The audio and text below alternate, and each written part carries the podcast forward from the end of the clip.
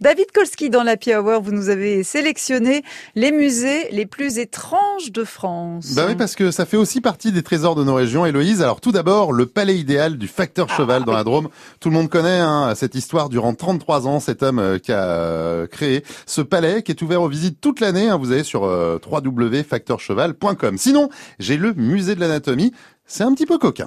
Faut que ça balance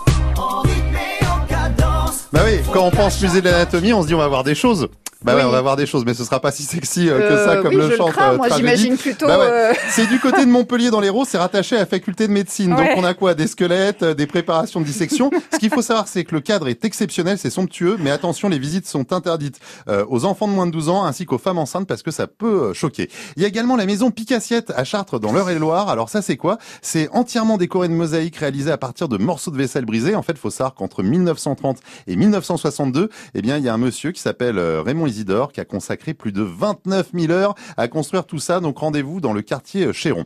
Également à voir le musée de l'éventail à Paris. Alors ça, c'est l'atelier Anne Auguet euh, qui fait de la restauration. C'est le dernier en France à faire de la restauration euh, d'éventail. Ils en ont plus d'un millier. Vous visitez ça de boulevard de Strasbourg à Paris. Ça peut être sympa le musée de l'éventail. Ah oui, ça peut hein être très joli. Je suis sûr qu'il y en a des complètement dingues en ah, plus. je hein. pense aussi. Et puis il y a aussi le musée du fumeur, toujours à Paris. Ah.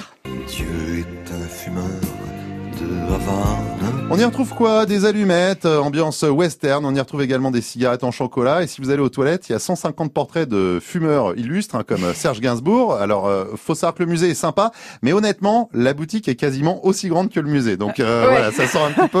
voilà. Bon bref, je me prononcerai pas.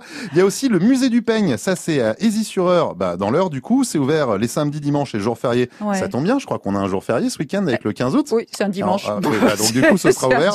voilà, vous retrouvez tous les peignes d'abord taillés dans le sabot de cheval, la corne de bœuf euh, ou le buis, et puis ceux conçus en ivoire ou en écaille. Et on termine par le musée vivant du cerf-volant. Ça, c'est Nasser Omar, qui est afghan, qui a euh, créé ce musée. Alors ça se trouve en Côte d'Or, euh, c'est du côté de la sortie sud de Dijon, à Périgny. Et ce qui est sympa, c'est que lui, il est spécialiste dans le cerf-volant de combat, ancien champion de cerf-volant de combat. Il y a même un bouquin sur ça, c'est les cerfs-volants de Kaboul, allez voir. Et il a même un cerf-volant qui fait 600 mètres carrés. Très joli livre, les cerfs-volants de Kaboul.